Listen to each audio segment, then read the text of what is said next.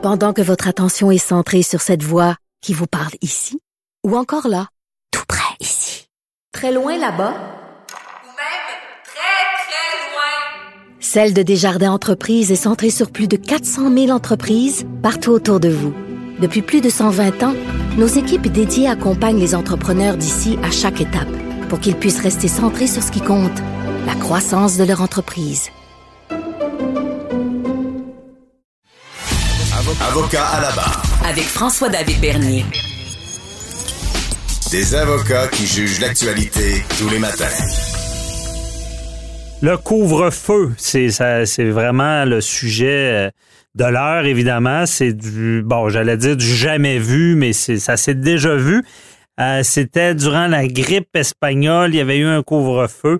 Beaucoup disent que, euh, que c'était arrivé à la crise d'octobre, mais il y a des historiens qui disent que non, il n'y avait pas eu de couvre-feu, il y avait eu des arrestations aléatoires qu'on disait illégales, il y avait des choses qui il y a des droits qui ont été brimés. Euh, mais c'est exceptionnel là, ce qui se passe quand même. Couvre-feu, euh, est-ce que, je l'ai dit dans mon introduction, est-ce que c'est digne de l'emprisonnement en collectivité, en résidence? Euh, oui, la pandémie, évidemment, on a sûrement des bonnes raisons, mais on va essayer de démêler tout ça, surtout de l'aspect, il y a la loi sur la, santé qui, permet l'urgence sanitaire et tu as la loi fédérale sur l'urgence. Euh, et est-ce que est-ce que c'est on, à bonne place? Est-ce que le gouvernement québécois pouvait aller aussi loin? On en parle avec euh, Maître Frédéric Bérard, euh, docteur en droit et constitutionnaliste. Bonjour, Frédéric. comment ça va? Ça va très bien en ce début d'année. Merci d'être avec nous. Euh, ça fait plaisir, mais il faut faire ça vite parce qu'à 8 heures, je suis couché. Hein? Ah ouais? Alors, OK, si on peut plus sortir, on se couche. ah, c'est pas ça? Ah non, non, il est dans la règle, t'es pas obligé de dormir à 8 heures. Ah, Bonne nouvelle. on peut veiller. Euh, et, là, euh, tout ça, euh, c'est quand même exceptionnel, euh, Frédéric, de voir ça, d'assister à ça, dans le fond. Un couvre-feu au Québec, les polices qui, vont surveiller, qui vont faire des arrestations. Est-ce que tu, vois un problème avec ça? Ben écoute, comme constitutionnaliste, j'ai toujours été du côté des libertés civiles. Donc, ce que je vois en ce moment, par définition, je n'aime pas. Hmm. ça, ça vient heurter mon, mon sens, si je peux dire, euh, ou, la, philosophie que j'ai toujours un peu eue. Euh, c'est un peu pour ça que je suis devenu constitutionnaliste aussi. Hein, c'est pour défendre ces libertés civiles-là. Mm-hmm. Sauf que dans le cas qui nous occupe actuellement, je comprends que c'est peut-être nécessaire. Évidemment, je suis pas scientifique, euh, mais tu vois, ils l'ont fait dans plusieurs pays d'Europe avec un succès relatif. Évidemment, là, c'est, c'est pas parfait, ça va de soi, mais un succès qui est quand même reconnu. Euh, ils l'ont fait d'ailleurs euh, tout récemment euh, au Royaume-Uni. dans d'autres endroits, ça s'en vient aussi. Donc, je pense que c'est. Je, je veux pas trop juger de l'aspect politique de la chose, mhm. mais, mais je, je comprends quand même l'idée qui est derrière ça. Ce que je comprends moins, et c'est sorti dans l'actualité sous la plume d'Alex Castonguay, qui est clairement bien plugué avec le bureau du premier ministre. Okay. apparemment qu'Arruda et compagnie, le 2 ou 3 janvier, disaient que tout allait bien, qu'il n'y avait pas de problème, tout est beau. Puis sont arrivés à la 4 au matin en disant, ben là, il faudrait imposer un couvre-feu. Donc, tout le monde est un peu pris de court avec ça. Euh, mais, mais, tout ça pour dire que sur l'aspect constitutionnel de la chose, mhm. on s'entend bien, euh, toi et moi, je suis sûr que le droit à la liberté qui est prévu notamment à l'article 7 de la Charte canadienne est violé. Ça, ça ne fait pas de doute. Non. Euh, maintenant, comme on en a souvent parlé ensemble d'ailleurs, il n'y a aucun droit, il n'y a aucune liberté qui ne peut être considérée comme absolue. C'est-à-dire qu'une fois qu'on dit qu'il y a une violation, c'est bien beau, mais après ça, le, tribunal va faire ce qu'on appelle un jeu de pondération, c'est-à-dire évaluer si les intérêts individuels doivent ici euh, être euh, comment doivent être supérieurs, qualifiés de manière supérieure en l'espèce aux intérêts collectifs. Et je mhm. dirais franchement que dans un cas de pandémie comme celui-là, ça serait quand même étonnant, surtout que ça se fait ailleurs, là, on n'est pas les premiers à penser à ça. Ce serait très étonnant qu'un tribunal dise Ah ben savez-vous, finalement, je pense que non, le droit à la liberté personnelle doit prévaloir sur la lutte à la pandémie. Si tel était, évidemment, qu'on était capable devant le tribunal de démontrer qu'il y a un lien, une efficacité du confinement en question à la maison du couvre-feu et cette même lutte à la pandémie. Oui, il faudrait démontrer que c'était pas nécessaire. Dans le fond, ça prend un équilibre. Pour, pour brimer ces droits-là, ça prend un certain équilibre. Euh, il faut, faut que ça soit le dernier recours. Ben là, tu vois, là, ça, c'est ça, ça c'est bien que tu en parles parce que c'est un peu la prochaine étape que j'allais soulever. L'idée du couvre-feu en soi euh, est problématique dans le sens où oui, ça viole un droit à la liberté, notamment, euh, mais euh, peut être racheté, devrait être racheté, je pense, par les tribunaux, ce qui veut dire que ça serait, ça serait quand même justifié. Mhm. Sauf, évidemment, et là, là c'est là que tu t'en allais, je pense, sauf si on adopte des mesures qui sont exagérées de la part du gouvernement. Si, par exemple, les policiers commencent à rentrer chez vous, comme ça, à débarquer euh, le zing badang bang, puis vous administrer une paire de tapes à la gueule, euh, ramasser votre ADN euh, en passant, euh, je suis pas sûr là, que ça va passer le test des tribunaux, mais je suis pas mal convaincu de l'inverse.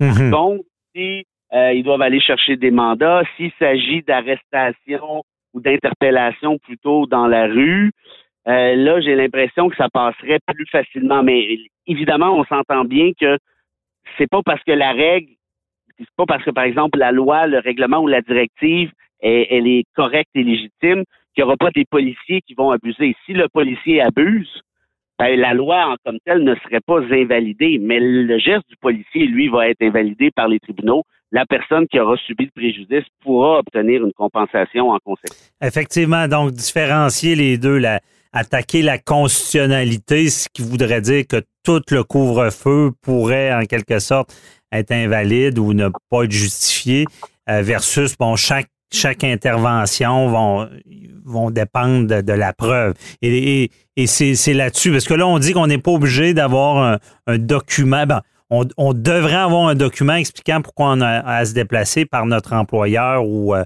une facture de pharmacie, des choses comme ça, mais on n'est pas obligé. Et c'est là que il peut, euh, il peut y avoir de l'abus des policiers des fois. là.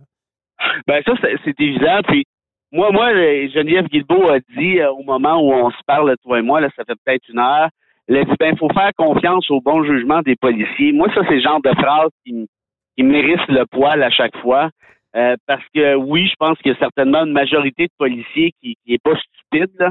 Ouais. Mais il y a clairement une minorité de, policiers qui l'est stupide, justement, et qui manquent de jugement ou qui souffrent de power trip, euh, puis qui aiment jouer euh, au petit au petit shérif fais-moi peur. Mhm. Euh, puis c'est toujours à cause d'eux que ça dérape. hein. Pendant les manifestations de 2012, là, matricule 728, ben elle, là, elle, elle- elle s'est assurée là, que les policiers aient une sale image pendant longtemps. Évidemment, elle n'était pas seule euh, là-dedans, mais tout ça pour dire que la différence entre un policier puis toi et moi, c'est que le policier a un pouvoir qui est immédiat, un pouvoir de coercition, a un gun, euh, Mhm. un pouvoir d'arrestation.